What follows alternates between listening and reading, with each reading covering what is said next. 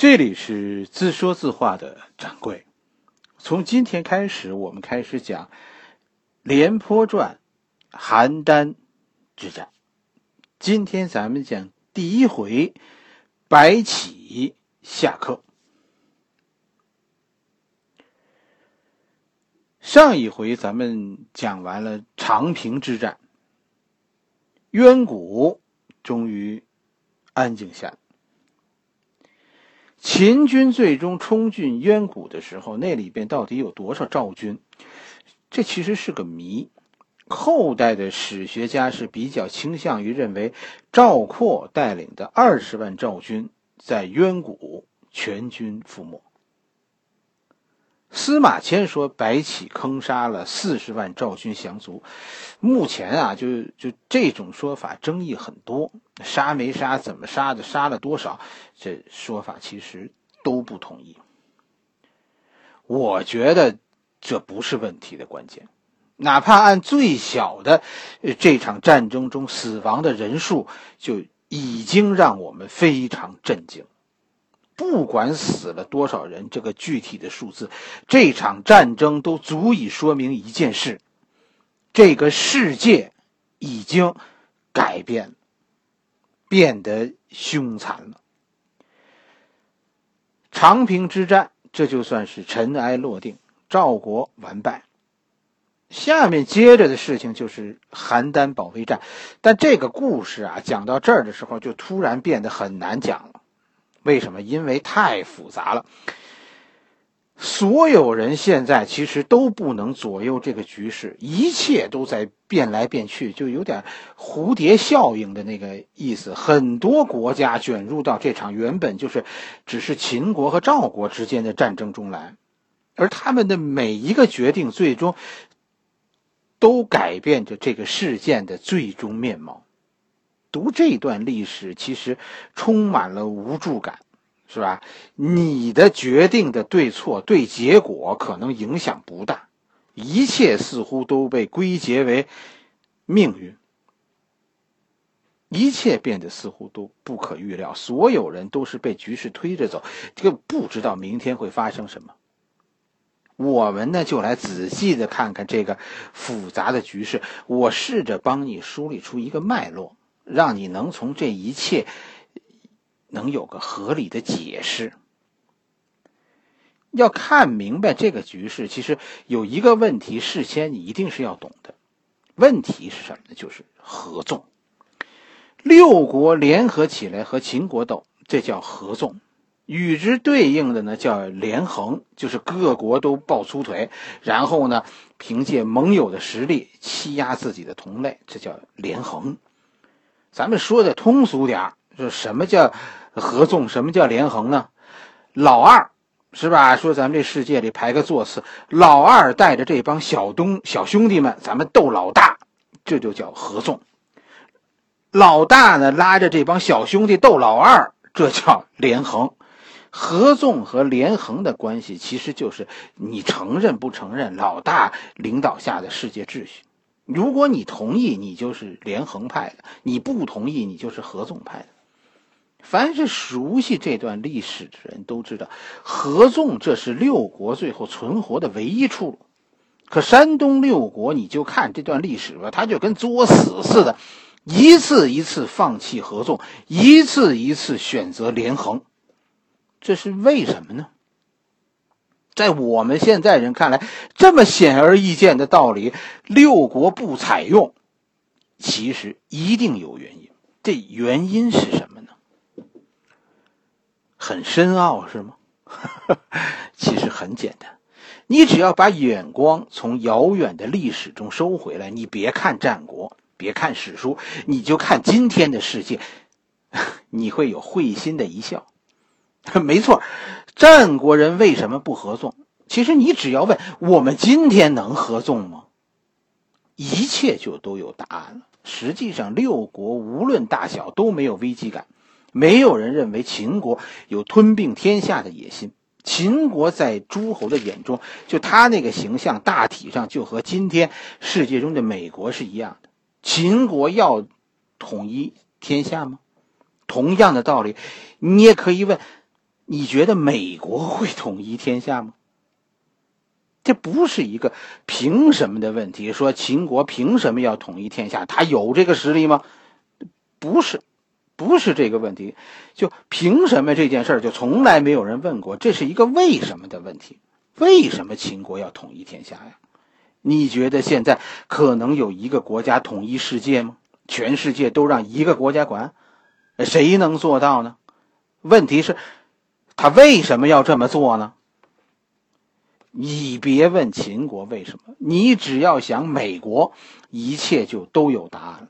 战国的问题的好多答案不在史书中。就在当今的世界里，就在我们身边。我们今天的世界就在上演一出战国大戏。我讲历史，也是在讲现在。这个问题问古人恐怕没有答案，但问问现在，问问你自己，你就明白了。战国的故事其实就跟今天的世界很相似的。美国很强大，你担心美国统一天下吗？你怎么看美国？当时当年在春秋战国，人们就是怎么看秦国的？我们是跟着日本合纵，然后和美国闹，还是我们应该连横美国收拾日本呢？战国人想的和我们是一样，不是说有一个老大就一定要统一天下，是吧？你看看那个菲律宾，他有亡国的担忧吗？菲律宾没有，你觉得战国时候的韩国、魏国，呃，他们有吗？当时的合纵就和现在说世界人民应该团结起来，防止美国啊独霸世界，是一个论调。合纵就是防止美国独霸。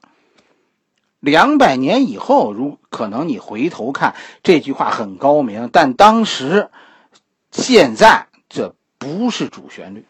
世界其实大家都知道，秦国并没有必要统一天下，所以六国并不担心被灭国。贵族站在贵族的那个角度上，不能了解一个没有贵族的世界怎么能存在。天下大的很，容得下我们这些贵族啊。这些战争在贵族眼里，其实都是就是家务事。我们之间其实都有血缘关系的，舅舅和叔叔真的都是一回事。贵族们眼中的世界正在上演一部伦理剧，可贵族们不知道的一件事就是，这出戏呀其实是恐怖片。这部片子的名字叫《异形》。一个怪物正在秦国的身体里发育，秦国已经不再是那个傻了吧唧、特时尚、特憨厚的西北大汉了。这是恐怖片。什么在秦国的身体里孕育呢？白起们，不是一个白起，是一群、一大群。以后他们才是世界的主宰。你真的需要体会一件事，《异形》这是一部美国电影，是吧？Alien，现在是演到应该第四第四部了，是吧？我我都看过，真的感触很多。你可以想想，中国这些朝代有多少是异形啊？新的朝代在母体中孕育，最终却是终结母体生命的物种，他们顽强到。生生不息。咱们怎么描述秦国体内的这个异形呢？很简单，两个字：地主。中国的地主是在贵族体内的异形。长平之战就是一个信号，血腥到让人发指。不是秦国要吞并六国，不是秦王。是秦国现在的百姓，将来的地主要吞并六国。秦国从商鞅变法就开始踏上一条不归路。你看吧，要么他要对外扩张，要么就得对内镇压，否则他根本就无法控制自己的人民发自内心的那种狂热。土地革命、土地战争，这才仅仅是个开始。这仅仅是一个开始。长平只是开始，不是终结。这场战争最终有多凶残。二战，第二次世界大战是距离我们最近最近的一次浩劫，对吧？世界上普遍的观点都是这么认为的。关于这一场浩劫，德国是有准确的人口统计的。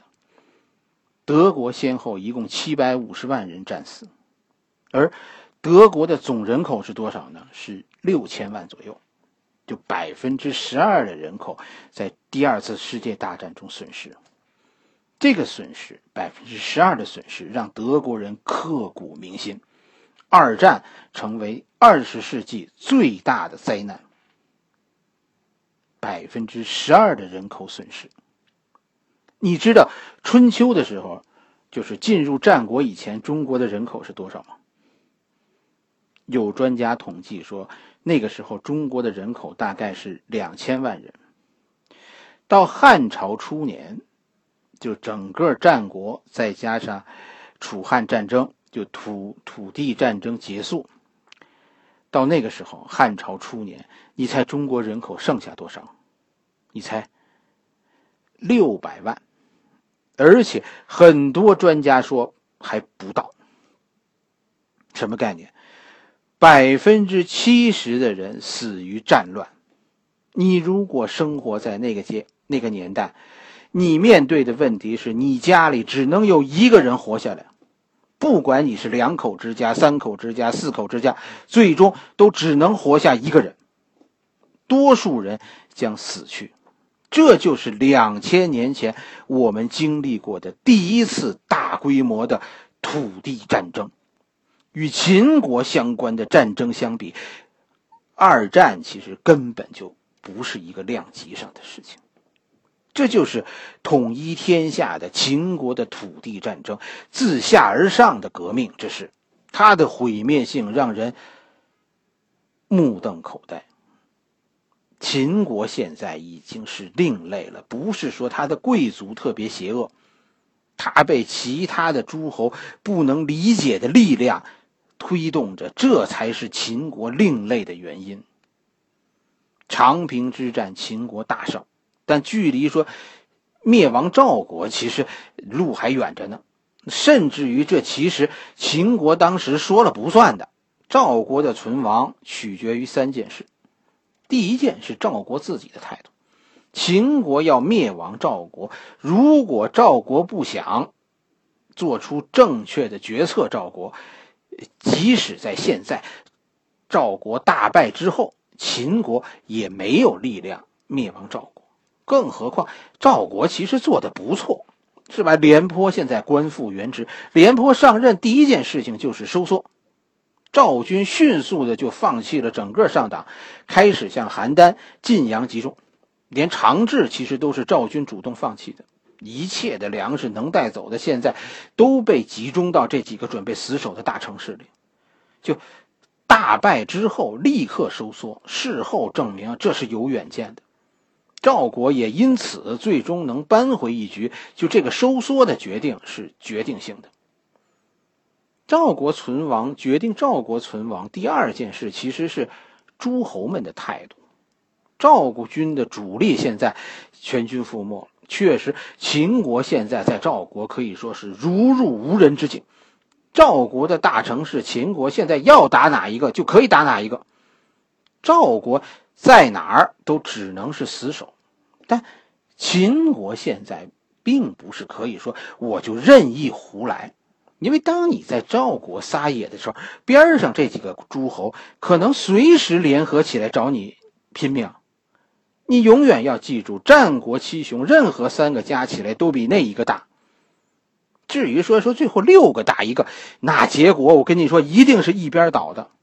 秦国啊，现在不担心赵国，赵国现在骂不还口，打不还手，死猪不怕开水烫，反正我就跟你死磨硬泡了。秦国担心的是这边上看热闹的，就是这样。秦国打败了赵国，秦国胜了，但秦国也付出了二十五万人的损失啊！秦国能打的部队现在还剩下多少？三十万到头了，对吧？你现在和魏国打，魏国也有三十万人呢，韩国有十五万，齐国现在是四十万，楚国六十万，燕军现在最多，燕军是八十万人。诸侯的态度，这才是决定赵国生死的第二个因素。秦国是不愿，或者更准确的说是不敢和赵国说真的在就在地上撕巴起来。你知道周围这帮看热闹的人没好人。秦国在长平之战以后没有立刻进攻邯郸，而是观望。你认为秦王在观望赵国吗？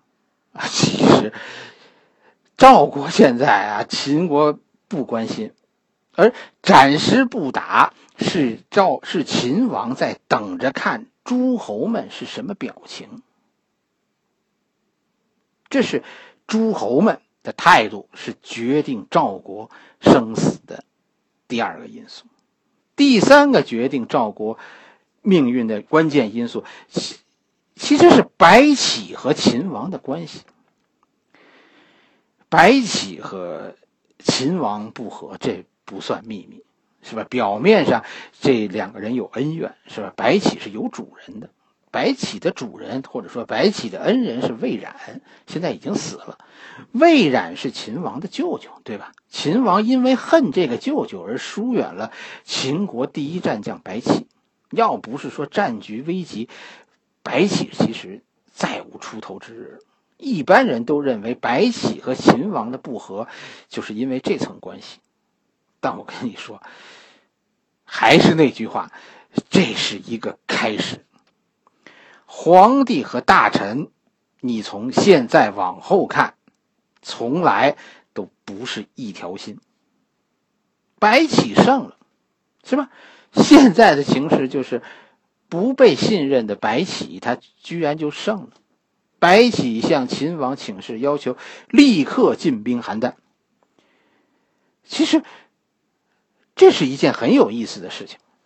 为什么这么说？你说白起需要请示吗？